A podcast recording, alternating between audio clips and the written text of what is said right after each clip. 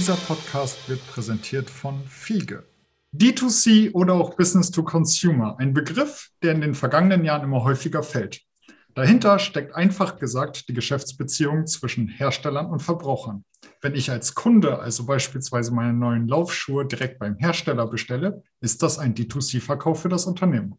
Einen Schuhhändler als Vermittler braucht es in diesem Fall nicht. Für Unternehmen, die eigene Produkte herstellen, ist der D2C-Verkauf sehr attraktiv, denn dadurch wird die Lieferkette verschlankt und Kosten gesenkt. Gleichzeitig steigt der Aufwand. Logistik, Kundenservice und Buchhaltung müssen selbst erledigt werden. Dienstleister wie Fiege greifen Händlern und Herstellern hier unter die Arme, sowohl beim Einstieg in das Online-D2C-Geschäft als auch beim Wachstum. Wie genau das funktioniert und was dahinter steckt, erklären mir heute Julius und Franziska von Fiege. Hallo, ihr zwei. Hi, Michael. Hi, Michael. Ähm, wenn wir jetzt über D2C sprechen, welche Trends und Herausforderungen seht ihr da denn eigentlich jetzt gerade aktuell generell am Markt? Franzi, willst du Ich, ich wollte gerade sagen, Ladies first, ne? Machen Ladies wir so. First, genau so machen wir das. Ähm, ich glaube, man muss das so ein bisschen unterteilen. Also es gibt einmal ganz generell die Megatrends, die wir am Markt ähm, sehen. Ich bezeichne die auch häufiger mal als Mak Makrotrends, ähm, die, eigentlich die ganze Wirtschaft betreffen. Ne? Das sind solche Dinge wie Covid und der Einfluss aufs Konsumverhalten. Das ist mit Sicherheit auch der Einfluss von Nachhaltigkeit auf allgemein das, Shoppingverhalten, aber auch so das Bewusstsein, was Logistik, Verpackungen, die Produkte selbst betrifft. Ähm, Digitalisierung vor allem, wir merken es ja jetzt auch, also unschwer zu erkennen, ich sitze auch im Homeoffice, Digitalisierung der Arbeitswelt, ähm, Macht sozialer Medien. Das sind auf jeden Fall Trends, die wir ganz generell sehen. Ähm, was wir jetzt im Speziellen im E-Commerce innerhalb der letzten Jahre äh, und in der, innerhalb der letzten Monate vor allem verstärkt beobachten, ist, dass immer mehr Industrien, für die dieses Direct-to-Consumer-Business alles andere als üblich ist, ähm, auch in das Endkundengeschäft einsteigen. Das kann der Bereich Industry sein, Do-it-yourself, Bauindustrie, Automobilindustrie. Das sind so die Bereiche, die gerade sehr stark im Kommen sind. Und äh, was da aus meiner Sicht total spannend ist, dass es auf der einen Seite häufig sehr große, sehr erfolgreiche Unternehmen ähm, sind, die noch nie Endkundenkontakt hatten, die diesen Weg jetzt gehen dass es aber auf der anderen Seite eben auch viele etablierte und erfolgreiche Mittelständler sind, die jetzt sich dazu entscheiden, diesen Weg einzuschlagen und zu sagen, jetzt ist der Zeitpunkt gekommen, um im E-Commerce aktiv zu sein. Hm. Genau, äh, kann ich nur ergänzen. Wir, wir sehen natürlich ein E-Commerce-Wachstum stark im Startup-Bereich, aber gerade dieser Bereich, den Franzi angesprochen haben, etablierte Mittelständler, die eigentlich über die letzten Jahrzehnte gewachsen sind in einer Großhandels- oder in einer B2B-Struktur. Wir haben jetzt spätestens seit Corona eben auch gemerkt, dass äh, der B2C-Bereich auch für ihre Branche häufig äh, möglich ist und äh, ja, äh, wollen da einsteigen und wissen häufig gar nicht genau, wie man das macht. Was kommt ein, auf, einen, auf einen dazu? Mhm. Ähm, was muss ich tun in meiner eigenen Infrastruktur? Welche Systeme muss ich mir noch zusätzlich dazulegen. Und da äh, entstehen viele Fragen, die vielleicht abschrecken könnten, ähm, da weiter zu starten. Ähm, was bedeutet dieser Wandel jetzt für euch als Fiege? Also wie wirkt sich das auf euch dann aus? Mhm, ähm, genau, also Fiege kommt ja eigentlich aus dem klassischen Kontraktlogistikbereich. Also wir arbeiten für, für, vor allem für große Kunden und haben in den letzten 25 Jahren äh, viel, viele Geschäfte abgewickelt, viel Erfahrung gesammelt im E-Commerce-Bereich für, für diese Kunden. Was diese Kundengruppe auszeichnet, ist, dass sie in der Regel etablierte E-Commerce-Prozesse haben und ganz genau wissen, was sie benötigen, äh, im Hinblick auf Schnittstellen, im Hinblick auf Systemlandschaft, im Hinblick auf Logistikprozesse. Das, was wir äh, jetzt sehen, eben in diesem Wandel von ganz vielen neuen Playern, die in den E-Commerce-Markt reinkommen und reinkommen möchten, ist, dass dieses äh, Vorwissen nicht unbedingt vorhanden ist. Das heißt, kommen immer mehr Unternehmen auf uns zu, die sagen, äh, Fiege, ihr könnt auch E-Commerce-Logistik und ihr könnt auch äh, rund um das Thema E-Commerce-Services anbieten, könnt ihr mir helfen?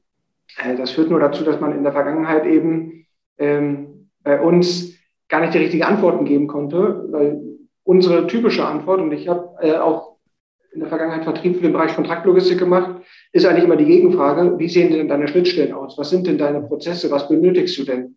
Und äh, genau diese Fragen können eigentlich Unternehmen, die gerade erst starten wollen, häufig nicht beantworten. Und das führt dazu, äh, dass wir genau das gemacht haben und machen möchten, was in der Branche durchaus nicht unüblich ist, ist nämlich zu standardisieren und äh, Produkte zu entwickeln. Das heißt, ähm, wir möchten aus unserer Erfahrung und mit unseren äh, bewährten Systemen äh, unsere Prozesse und unsere Schnittstellen so aufsetzen, dass wir in der Lage sind, Kunden ähm, ohne Vorwissen, ohne auch ohne bestehende Mengen eigentlich ab Tag eins zu helfen, im E-Commerce erfolgreich zu wachsen. Und dafür sind wir in der Vergangenheit in Vorleistung gegangen und haben viel konzeptioniert und auch viel entwickelt und sind eben jetzt in der Lage, schon verschiedene Produkte anzubieten. Und so reihen wir uns eigentlich ein in das auch für mich ein Trendthema noch aus der Vorfrage, nämlich ähm, ja, eine Standardisierung der gesamten Branche. Unternehmen sind heute in der Lage,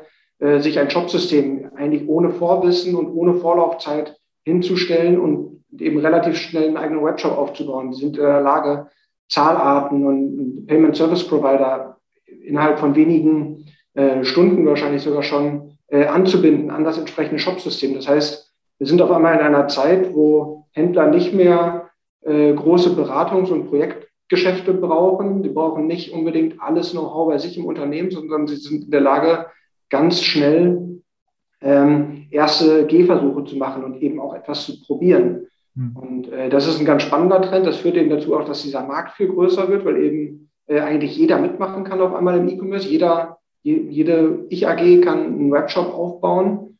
Und ähm, ja, wir haben uns eben auch die Fahne geschrieben, dass wir für unsere Services, die wir heute schon ähm, bewährt eben für unsere Kunden erbringen, im Großen, dass wir diese auch im Kleinen äh, und in einem Plug-and-Play-Ansatz allen möglichen Unternehmen zur Verfügung stellen.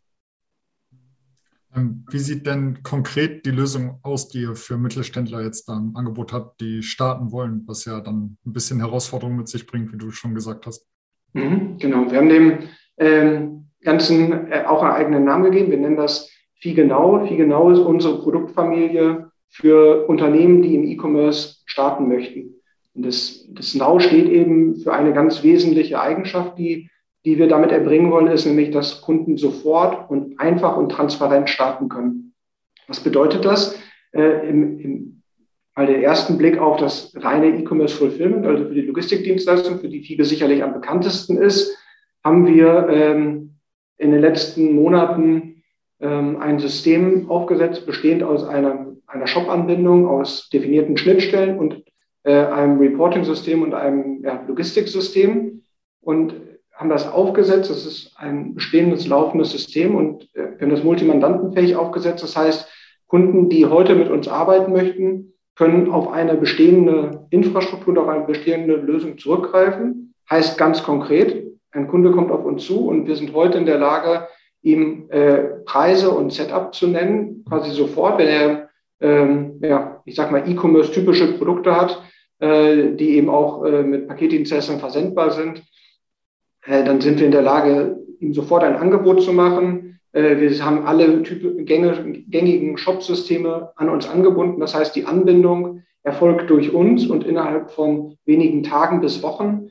Ähm, das heißt, wir nehmen den Kunden gerade bei diesem Integrationsthema, was häufig äh, viel Angst und Unsicherheit auslöst, dann nehmen wir ihn komplett an die Hand. Da muss er eigentlich gar nichts machen, außer mal für Rückfragen bereitstehen. Dann binden wir ihn in ja, fast drei Wochen an. Und äh, danach kann er uns eigentlich schon beliefern an, an ein äh, Multi-User-Center, was wir für viel genau einsetzen. Ähm, und sobald wir eingelagert haben, melden wir den Bestand zurück. Und ähm, ab dann können wir aus seinem Shopsystem die Aufträge entgegennehmen und versenden dann taggleich, übergeben an den Carrier äh, seiner Wahl und versenden dann eben deutschlandweit und international seine Pakete. Und äh, wenn Retouren kommen, was im E-Commerce ja auch nicht unüblich ist, dann nehmen wir natürlich auch die in Empfang, bewerten die, lagern die wieder ein und geben auch da eigentlich alles eben natürlich auf Schnittstellen aufgebaut, State of the Art, dass wir dann auch direkte Rückmeldung geben an seine Systeme, damit er seinen Kunden dann auch zeitnah entlasten kann. Das heißt, äh, genau, das ist von vorne bis hinten eigentlich ein durchdefiniertes Produkt und äh, bietet alle Notwendigkeiten, die ein Kunde hat, eben, dass wir in der Lage sind, Same Day zu versenden, dem Kunden dann auch direkte Versandbestätigung zu geben, damit wiederum der Endkunde informiert werden kann, dein Paket ist unterwegs, hier ist der Tracking-Link des Carriers, damit auch der Endkunde in die Lage versetzt wird, seine Bestellung nachzuverfolgen.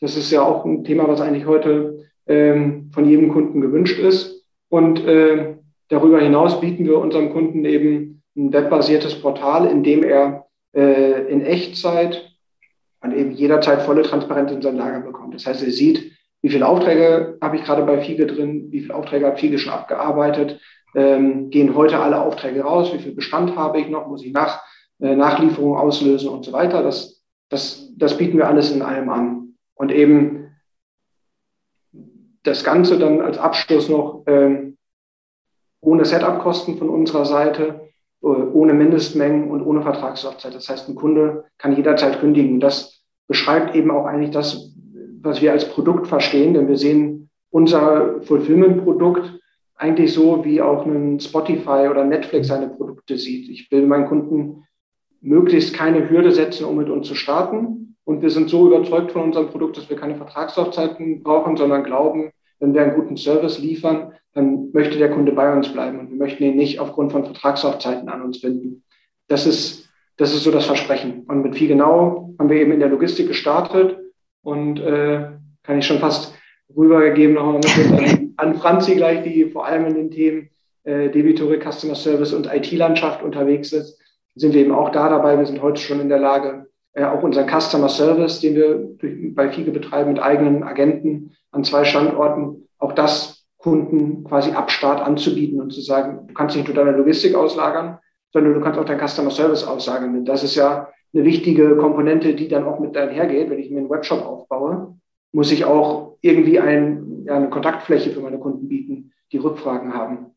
Franzi, willst du dazu noch was sagen? Ich direkt drauf, nee, kann ich aber direkt drauf, äh, drauf eingehen, ähm, weil es tatsächlich nicht nur äh, die Logistik bei uns betrifft, sondern wir das ganze Jahr überall unsere Produkte hinwegdenken. Nämlich diesen, wir sehen diesen Trend zur Standardisierung, wir sehen auch die Notwendigkeit mhm. zur, ähm, zu Plug-and-Play-Lösungen und äh, die sehen wir im Customer Service, weil natürlich gibt es ganz, ganz viele Brands, die entweder komplett bei Null starten, die ein sehr gewachsenes B2B-Business haben, die sehr erfol erfolgreich in ihrem Filialgeschäft sind. Ähm, das kann verschiedene Ursprünge haben.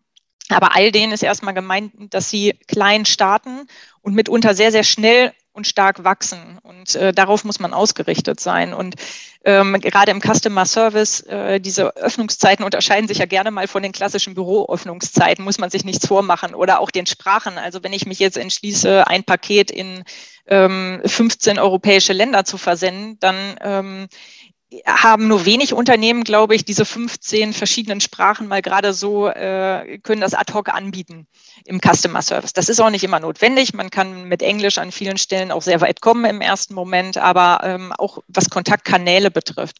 Und da setzen wir genauso wie in der Logistik auch darauf, ähm, eine Brand sehr, sehr früh abzuholen, eine ähm, wirklich sehr standardisierte Lösung anzubieten und dann auch mit dieser Marke gemeinsam zu wachsen, genauso wie wir das in der Buchhaltung machen können und genauso, und Julius hat das eben erwähnt, ähm, dass bei uns im E-Com-Bereich ja auch ein nicht unerheblicher Teil unseres Businesses sehr IT-lastig und sehr IT-getrieben ist. Ähm, das betrifft auch den Bereich Order-Management-Systeme. Also viele, gerade kleinere Kunden, mit denen ich spreche, die im ersten Moment dann sagen, äh, was ist das? Dann ähm, erkläre ich das und äh, man sieht schon so ein bisschen das P in den Augen. Ähm, große Panik, äh, so habe ich mir das nicht vorgestellt. Und das ist natürlich auch, wenn man es genau nimmt, für eine kleine Marke erstmal notwendig. Nicht jede Marke braucht ein Order-Management-System, das diesen gesamten Orderprozess orchestriert. Aber ähm, wenn eine Marke schnell wächst, internationalisiert, neue Kanäle anschließen möchte, über Marktplätze wachsen will, von verschiedenen Lagerstandorten aus versenden möchte und so weiter, dann wird das eben irgendwann auch relevant. Und deswegen ist unser Ansatz auch an der Stelle zu sagen, wir bieten eine sehr kleine, sehr schlanke Lösung an im Bereich Order Management System. Ähm, das Ding kann erstmal noch nicht unfassbar viel. Es ist mehr eine Middleware, die in der Mitte sitzt. Aber ich habe damit eine IT-Architektur geschaffen, mit der ich sehr gut wachsen kann ohne meine Systeme irgendwann komplett von einem System aufs nächste umziehen zu müssen.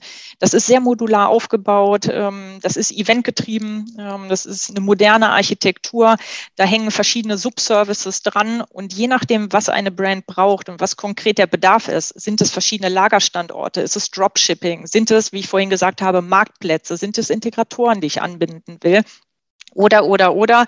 Ähm, so flexibel sind wir eben auch in dem Setup unserer IT-Architektur zu sagen, du kannst mit uns wachsen und du kannst mit uns an verschiedenen, ähm, in verschiedenen Bereichen wachsen. Und zwar so, wie es für dich als Brand sinnvoll ist.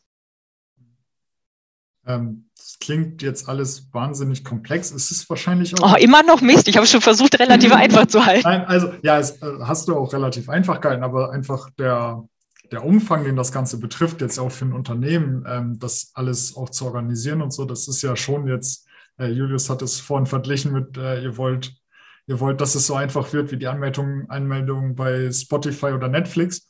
Ähm, aber es ist halt, es hängt ja sehr viel dran.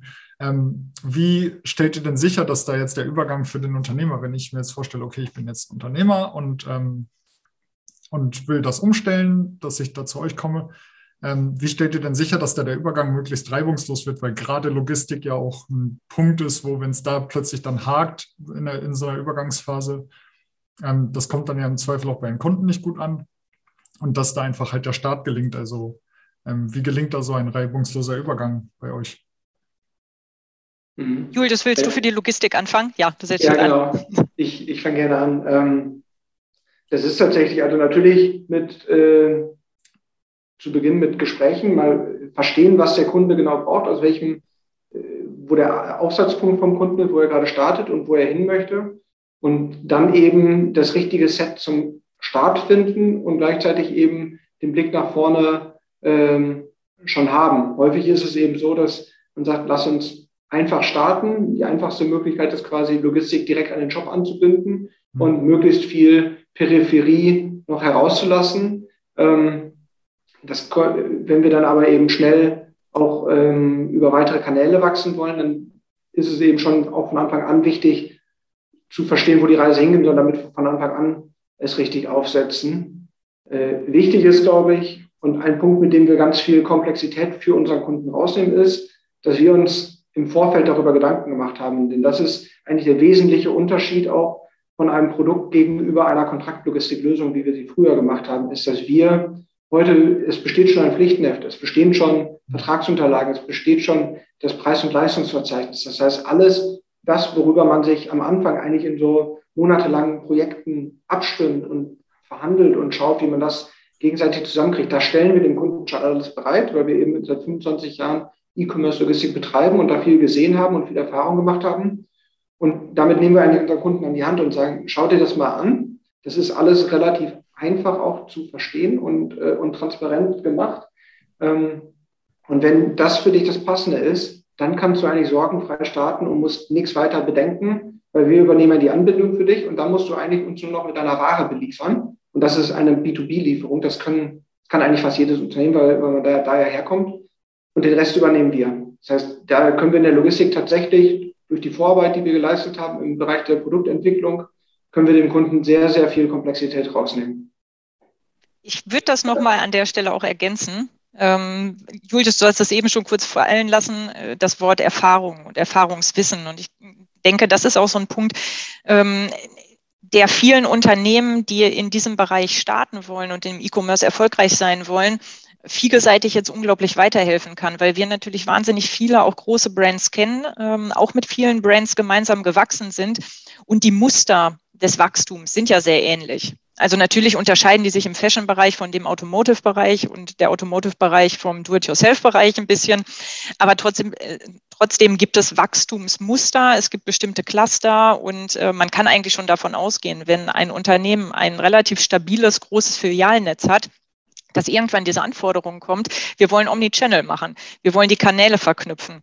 Und ähm, das sind alles Themen, die haben wir natürlich im Hinterkopf und wissen das sehr genau. Und wenn wir die ersten Kontakte mit einer Brand haben, weisen wir auch schon mal darauf hin, zu sagen, hey, pass auf, das sind die Möglichkeiten für dich zu wachsen. Das sind Märkte, die für deine Produkte gut funktionieren können in Zukunft. Das sind Marktplätze, die besonders relevant sind. Ähm, ich glaube, das ist auch ein Bereich, der der unglaublich wichtig ist. Also eine Marke fühlt sich sehr, sehr schnell überrollt und hat diese ganzen einzelnen Module, alle losgelöst voneinander. Und das ist super, dass es die gibt, dass es an allen Stellen diese Plug-and-Play-Lösungen gibt. Aber es gibt niemanden, der dahinter steht und sagt, und so musst du diese einzelnen Dots jetzt verbinden und verknüpfen, damit für dich eine Strategie daraus wird. Hm. Vielleicht dann Beispiel aus der Praxis, ähm, was es bedeutet, wenn man quasi ja, Standardmodule ineinander steckt. Äh, das kann dann dazu führen, dass ein Kunde im Webshop auf Rechnung bezahlt und es voreingestellt ist, dass die Logistik nur Aufträge bekommt, die schon bezahlt sind, damit wir in der Logistik nicht einfach Aufträge rausschicken, wo der Kunde noch gar nicht gezahlt hat. Äh, wenn das nicht durchdacht ist, auch was Zahlarten angeht, dann führt das beispielsweise dazu, dass Kauf auf Rechnung Bestellungen äh, eben nicht an die Logistik übergeben werden, weil wir darauf warten, bis die Rechnung bezahlt ist. Der Endkunde bezahlt natürlich aber seine Rechnung nicht, solange er die Ware nicht erhalten hat. Ähm, so, und das ist eben ein Thema, dann startet man und wundert sich, dass man irgendwie ganz viele Aufträge im, im, äh, im Shop hat, die zwar schon ausgelöst wurden, aber der Logistiker nicht versendet. Und äh, dann geht es eben darum, das möglichst natürlich im Vorfeld zu antizipieren, um da auch vielleicht nur ein paar Tage oder eine Woche an äh, schlechter Erfahrung für die Endkunden herauszunehmen und gleichzeitig eben auch flexibel und pragmatisch sich aufzustellen, auch in seinen Schnittstellen und in der eben Übergabe zwischen unserem System und dem Kundensystem, dass wir dann auch in der Lage sind, da kurzfristig eine Lösung zu schaffen, um eben zum Beispiel dieses Problem aus der Welt zu nehmen, dass wir eben auch dann den Kauf auf Rechnung äh, schon eher die Aufträge über, über, äh, übernehmen. Denn es gibt eigentlich keine Kauf auf Rechnung, die erst bezahlt wird und dann versendet der Logistiker das in Westvorkasse. Ja, ja, genau. Ähm, ihr seid jetzt wie es viele andere so geht. Ihr seid ja nicht allein am Markt, aber ähm, was unterscheidet denn den, den FIGE-Ansatz von euren Wettbewerbern? Also die meisten Unternehmen haben den Fokus auf eine spezielle Unternehmensgröße. Das ist zumindest auch das, was ich so am Markt äh, beobachte. Und in den letzten Jahren, ähm, ich komme von der Konkurrenz und äh, bin jetzt seit einem guten halben Jahr bei FIGE, was ich häufig äh, da auch beobachtet habe im Umfeld, ist, dass sich Unternehmen entweder im Fulfillment-Bereich auf sehr große Unternehmen konzentrieren oder die Startups. Mhm. Die, sie verlieren aber beide ein gewisses Klientel in dem Moment, weil wenn ich mich ausschließlich auf Startups und auf kleine Unternehmen konzentriere, dann kann ich mit diesen Unternehmen nicht gemeinsam wachsen. Ich kann also gar nicht so eine langfristige Partnerschaft eingehen. Und genauso, wenn ich mich auf große Unternehmen konzentriere, ähm, auf die börsennotierten, dann ähm, verpasse ich alles, was an Potenzial darunter gerade ist. Und ähm, es gibt so viele Marken im Bereich Direct-to-Consumer, ähm, die gibt es in Deutschland genauso wie am US-Markt. Es ist sehr viel Venture Capital finanziert mittlerweile. Ähm, da sind einige Unternehmen dabei, die unglaublich großes Wachstumspotenzial haben und die dann wirklich auch in, mit ihrem Umsatz, aber auch EBIT durch die Decke gehen. Und dann verpasst man sie, weil wenn die erstmal irgendwo bei einem Dienstleister sind, äh, wenn sie nicht unglaublich unzufrieden sind, gehen sie da auch nicht wieder weg für die nächsten Jahre. Und ähm, was wir möchten, ist, wir möchten Brands, ähm, bei denen wir sehen, die haben Potenzial und da steckt sehr viel ähm, Antrieb, auch von der Gründerperson beispielsweise dahinter. Mit denen möchten wir diesen Weg gemeinsam von Anfang an gehen. Wir hm. möchten die begleiten, wir möchten ähm, dabei sein, wir möchten auch diese Erfolgsgeschichte mitschreiben und äh, sehen, wie Unternehmen wachsen, wie sie internationalisieren, wie sie ähm, mehr Personal aufbauen, wie sie zum Teil natürlich auch ihre eigenen Wege in dem einen oder anderen Bereich gehen. Das gehört ganz klassisch mit dazu. Ähm, es wird nicht alles ausgelagert, aber das ist eine ganz spannende Reise und auch ähm, eine sehr langfristige Kundenbeziehung und das bindet sehr eng aneinander. Vielleicht noch meine Ergänzung dazu ist, ähm, dass wir eigentlich wenig Unternehmen sehen, die so einen Plug-and-Play-Ansatz wirklich anbieten und das von Anfang an so konzeptioniert haben und durchdacht haben. Also viele sagen, bei uns könnt ihr schnell starten. Dahinter steht aber natürlich irgendwie, dass, dass Sachen definiert sind, dass Sachen aufgesetzt sind, dass die Prozesse und so weiter aufgesetzt sind. Also da ein wirkliches Produkt daraus erschaffen und gleichzeitig die Operations selber zu bedienen. Das heißt, Kunden, die zu viel genau kommen, werden natürlich in einem Fiegelager abgewickelt und äh, die bei uns im Customer Service sind, werden durch Fiege-Mitarbeiter betreut. Das heißt, wir wollen genau diese Kombinatorik schaffen, eben einen ganz einfachen Start zu bieten, das typischerweise eher, ähm, ja, ich sag mal so, Orchestrator- oder Middleware-Unternehmen anbieten, so ein Plug-and-Play-Ansatz, aber gleichzeitig dahinter eben auch die Verlässlichkeit und die Expertise und das Vertrauen der eigenen Operations zu haben. Das ist eben dann auch nochmal etwas ganz anderes, weil Michael, du hast es am Anfang gesagt, die Kunden übergeben uns ihre Logistik, die Kunden übergeben uns ihre Ware. Wenn wir nicht performen oder wenn unser, in unserer Operations etwas schief läuft und da über äh, einen gewissen Zeitraum die Ware nicht rausgeht, dann haben nicht nur wir ein Problem, sondern dann hat unser Kunde auch ein enormes Problem, weil er dann mit Umsatzausfällen zu kämpfen hat. Und deswegen ist das Vertrauen und die Verlässlichkeit in den Logistikdienstleister, glaube ich, ein ganz, ganz wesentlicher Punkt in der Auswahl des Logistikdienstleisters. Äh, denn ich muss als Unternehmen davon überzeugt sein, dass mein Logistikdienstleister dieses Wachstum auch mit mir gehen kann und nicht auf dem Weg dahin selber in Stolpern gerät. Und äh, ja, ich glaube, das ist das ist ein Ansatz, den sehe ich so nicht unbedingt am Markt, das alles aus eigener Hand, aus einer Hand zu tun und gleichzeitig eben diese Einfachheit des Plug-and-Play-Ansatzes. Ja, wir sind auch schon quasi am Ende unserer kleinen Fragerunde. Ähm, zum Abschluss vielleicht nochmal, ähm, was wollt ihr Händlerinnen und Händler, die jetzt äh, sich mit dem Thema D2C auseinandersetzen, äh, mit auf den Weg geben? Mhm. Ich äh, würde aufrufen und äh, empfehlen, seid mutig, ähm, wagt den Schritt in die B2C-Welt und nutzt das, was euch gegeben wird. Also dieses ganze Standardisierung am Markt, ein Jobsystem innerhalb von wenigen Tagen aufzusetzen, die Logistik in wenigen Tagen auszulagern, das Ganze zu kombinieren, äh, bietet enorme Vorteile. Ich muss, ich brauche keine, ich brauche sehr wenig eigenes Know-how in diesen Fachthemen. Ich muss sehr wenig ins, äh, sehr wenig bis gar kein äh, Setup-Kosten aufsetzen, sondern ich bezahle wirklich nur das, was ich verbrauche. Und das ermöglicht äh, den Unternehmen auf einmal einen Ansatz, dass sie ein Business Case auch mal wirklich ausprobieren können. Und ich glaube, ähm, es ist für viele Unternehmen von Vorteil, einfach mal zu probieren, einfach mal an den Start zu gehen, vielleicht mit einem ausgewählten Produktsortiment, aber mal zu starten, mal erste Umsätze zu generieren, äh, erste Erfahrungen zu machen dann ist man nach zwölf Monaten, wenn man dann darauf guckt, was man an Umsatz generiert hat, wo man steht und was man schon für Know-how äh, aufgebaut hat und für die, für die Zukunft quasi aufgesetzt hat, ist man nach zwölf Monaten schon viel weiter und hat meiner Meinung nach auch im Zweifel weniger Geld ausgegeben, als wenn man erstmal zwölf Monate irgendwie ein Strategieprojekt ausruft und sich von allen möglichen Seiten theoretisches Know-how aufbaut und dann nach zwölf Monaten äh, an den Start gehen zu wollen. Diese zwölf Monate nutzt die äh, mit den äh, Möglichkeiten, die, die einem gegeben werden in diesem Plug-and-Play-Umfeld, ähm, nutzt die und probiert es einfach aus. Julius, das hast du schön gesagt. Kann ich mich nur anschließen. Also das sieht man viel zu selten noch, einfach so eine Trial-and-Error-Mentalität. Ähm, es ist nicht schlimm zu scheitern, dann versucht man eben was anderes. Und ähm, viele haben immer noch Angst davor, dass das viel zu teuer ist. Ähm, das ist es aber mittlerweile nicht mehr. Und deswegen kann ich das nur mitgehen. Also einfach versuchen, mit seinen Produkten auch online erfolgreich zu sein, wirklich pragmatische Wege gehen, starten, nicht zu sehr alles durchdenken. Also ich aus dem Bereich Business Development muss natürlich sagen, eine gewisse Markterfahrung und Analyse gehört immer dazu. Das muss man vorwegschalten. Aber man muss es wirklich nicht ähm, zu sehr durchdenken, dann denkt man es sich manchmal auch kaputt. Und letztendlich kann ich nur jedem Zuhörer auch mit auf den Weg geben, ähm, einfach sich mit uns in Kontakt zu setzen, anzurufen, eine E-Mail zu schreiben. Wir stehen da wirklich auch mit Rat und Tat zur Seite, ähm, sind für Fragen jederzeit erreichbar. Ich nehme mir da auch gerne mal eine halbe Stunde, um einfach auch mal so ein äh, Konzept ähm, zu pitchen.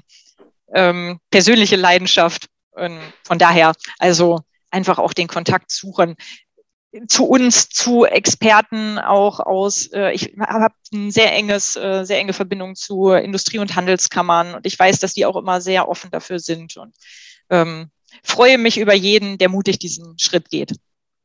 Sehr schön. Also, Am besten mit viel genau. So ist es. Wir haben es gehört, der D2C-Handel äh, bringt einige Herausforderungen mit sich, die aber mit dem richtigen Partner äh, problemlos zu meistern sind. Äh, genau ein Service, äh, der sich unter anderem mit dem Motto äh, Wir sind dein D2C-Enabler an alle Händlerinnen und Händler richtet, die ihr Geschäft in diesem Bereich auf- und ausbauen wollen. Julius und Franzi, vielen Dank für die spannenden Einblicke und das Gespräch. Danke dir, Michael. Gerne. Und äh, wir hören uns dann auch demnächst wieder hier im OHN Podcast.